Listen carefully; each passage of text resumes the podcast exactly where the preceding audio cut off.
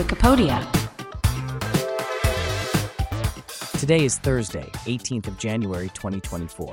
Welcome to Wikipedia. Today's episode is based on the Wikipedia article, Mark Baldwin Baseball. As always, the podcast is generated and presented by an AI. Enjoy listening.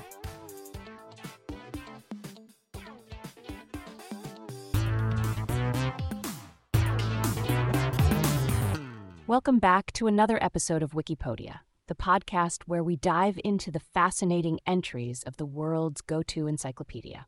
I'm Sophia. And I'm Caroline. Today we are taking you out to the old ball game as we look at the life of Mark Baldwin, a significant figure in the early days of professional baseball. That's right, Caroline. Mark Baldwin, not to be confused with the entertainer, was a pitcher who left quite the mark in the big leagues during the late 19th and early 20th centuries.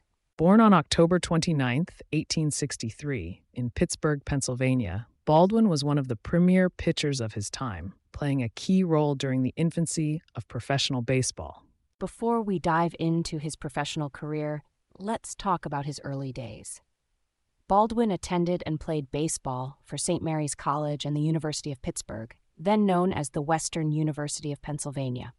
And it wasn't long before his talent on the mound caught the attention of Major League scouts.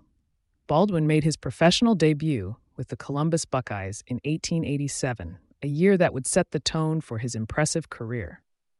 Absolutely, Caroline. Baldwin's rookie year was nothing short of remarkable. He led the American Association with 42 complete games and 368 strikeouts, a significant achievement even for the standards of that era when pitchers often threw complete games. Yes, they really were iron arms back then. And just to add, strikeouts were called Baldwinors or Baldwiners at the time in honor of our man Mark here, which I think is pretty cool. Indeed, quite the honor. Baldwin played for the Buckeyes until the team folded in 1888. Uh, but his career, he moved to the National League, joining the Chicago White Chicago White Stockings, which would later become the Chicago Cubs we know today. During his tenure with the White Stockings from 1889 to 1891, Baldwin continued to showcase his powerful pitching. In fact, in 1890, he led the league again in strikeouts with 206 and notched an impressive ERA of 3.61. It's clear he was a key player in an era dominated by pitchers. After the 1891 season, though, Baldwin's career took him across various teams, including stints with the Milwaukee Brewers, Pittsburgh Pirates, and finally with the Milwaukee Creams of the Western League. And he wasn't just good on the mound, Sophia. Baldwin was also known for his hitting prowess. In his major league career, he collected 10 home runs and a .210 batting average, which is quite impressive for a pitcher, even by today's standards. Definitely, Caroline. When we evaluate Baldwin's major league totals, they tell the story of a dominant pitcher of his time. Over 13 seasons, he pitched in 390 games, completed 347 of them, and had an ERA of 3.37. His strikeout numbers are equally impressive. Baldwin retired with 1,349 strikeouts to his name, and he even led the league in walks three times. Certainly indicative of a pitcher who was not afraid to pitch around hitters or challenge them with his fastball.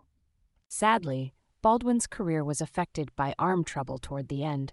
The wear and tear of so many seasons and innings pitched began to take its toll, a common story for pitchers of that era. Injuries or not, he left behind a legacy in baseball. Although not as well known today as some of his contemporaries, Baldwin's contributions to the game were honored when he was inducted into the Cincinnati Reds Hall of Fame in 2012. His induction came long after his death on November 10, 1929, in Pittsburgh. Still, it was a fitting tribute to a man who was a part of the Red Stockings team during the 1897 season, even though it was a brief part of his career. So, what made Mark Baldwin stand out among his peers? Well, aside from his impressive stats, he was known for his fastball, which was one of the fastest of his time. His ability to dominate hitters was a testament to his skill and prowess on the mound. And let's not forget his longevity. Baldwin's 13 year career spanned a transformative period in baseball's history when the sport was evolving and becoming more popular across the country. It's fascinating, Sophia, considering he played during an era without the luxuries of modern players. There were no private jets or state of the art training facilities. Pitchers would frequently pitch on consecutive days, and Baldwin was no exception to this Iron Man style of play. It's a testament to his endurance and dedication to the sport. Okay, let's shift gears and talk about some of the other aspects of Baldwin's life that might not be as well known. Right, his life outside of baseball. Although his playing days were impressive, there's less information available about his personal life. What we do know is that after his baseball career ended, he returned to Pittsburgh. That's quite common for players from that era, as many of them would return to their roots after their playing days.